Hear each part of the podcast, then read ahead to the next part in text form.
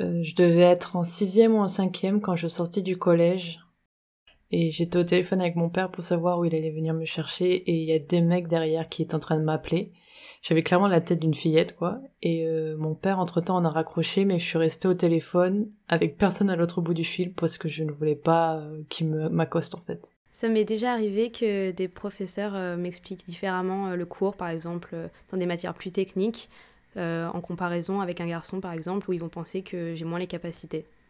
Ça m'est arrivé plusieurs fois de quand je vois un groupe de mecs au loin de changer de trottoir pour éviter de passer quand je prends les transports, j'évite d'oublier mes écouteurs parce que j'ai pas envie que les gens m'abordent et j'ai l'impression qu'avec les écouteurs euh, les gens viennent moins facilement. Ça m'est arrivé plus d'une fois qu'une fille qui était solo en soirée euh, me demande à mon groupe et moi de la raccompagner au métro pour éviter qu'elle y aille toute seule.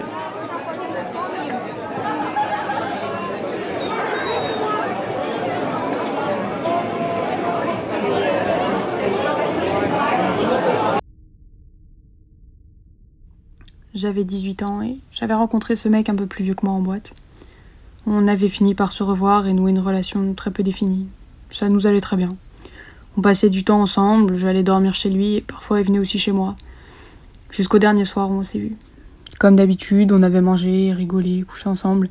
Euh, mais cette fois, ça s'est pas terminé comme d'habitude. Je dormais et j'ai été réveillée par une action qui me semblait pas être une que j'avais déjà vécue. Et en fait, il était en train de coucher avec moi, me violer. Je dormais en pleine nuit, personne m'avait demandé avant. Alors j'ai ignoré, je l'ai laissé terminer. En réalité, je réalisais même pas ce qui était en train de se passer. Et le matin, au réveil, il était parti travailler, j'étais seule chez lui. Et j'ai oublié cette histoire pendant six mois, jusqu'à ce qu'une discussion me fasse revenir euh, les flashbacks en pleine face. C'était une amnésie traumatique d'un viol par un homme lorsque je dormais.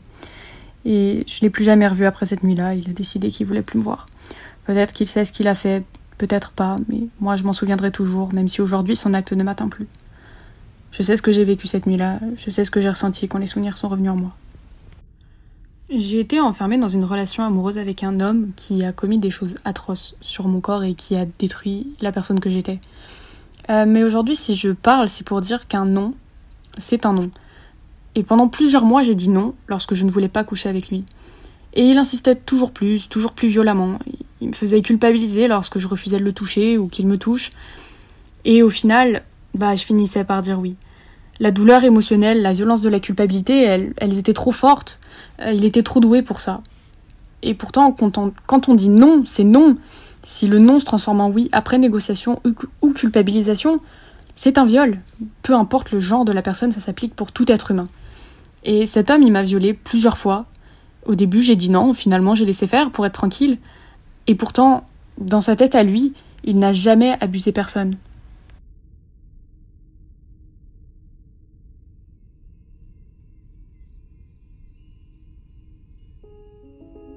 Le 8 mars représente la journée internationale des droits des femmes. Cette date marque l'achèvement du combat mené par les femmes pour obtenir leurs droits. Aujourd'hui, ce combat continue toujours, car malgré tout, l'inégalité est toujours présente. Féminicide, viol, harcèlement, et j'en passe, sont les mots d'une société patriarcale. Dans le milieu professionnel, le sexisme constamment présent. Juste le fait que je sois une femme me désavantage par rapport à mon salaire je n'ai pas les mêmes droits qu'un homme alors que nous avons les mêmes compétences. Les hommes, pour la plupart, ignorent la frustration que l'on subit tous les jours. Il faut que ça cesse.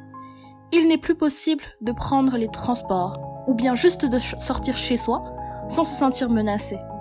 On en est arrivé là. Aujourd'hui, plus qu'hier, le combat doit continuer. C'est notre droit. Nous avons le droit. Pourquoi nous en priver? Au début, ma première réaction, ça a été de dire que je n'avais pas vraiment d'exemple en fait pour euh, parler de ce sujet-là. Et en fait, une fois que le robinet a été ouvert, bah, concrètement, c'est difficile de s'arrêter puisqu'en fait, on vit carrément du sexisme quotidiennement. C'est devenu ordinaire, tellement ordinaire que ça module nos comportements, euh, nos agissements, notre quotidien. Voilà.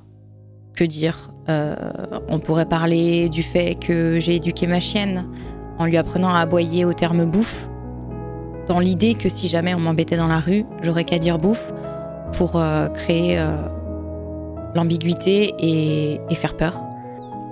Ou le fait qu'avant de prendre le métro à Paris, on fasse attention à comment on s'habille. Pas s'habiller trop court, les shorts, les mini-shorts, c'est terminé. Les jupes, on évite. Bref, on fait tout pour éviter d'attirer trop l'attention et surtout euh, de se faire emmerder. Et c'est grave en fait. C'est grave de, de faire attention à comment on s'habille pour sortir de chez soi. C'est pas normal. Il y a aussi le fait de s'encombrer inutilement. Euh, par exemple, euh, se trimballer des trottinettes ou des objets lourds qui nous permettent d'avancer plus vite euh, en prévision de, de, du chemin de retour de chez soi. Garder les clés dans la main, le poing serré, au cas où. Les écouteurs sur les oreilles à fond pour faire genre.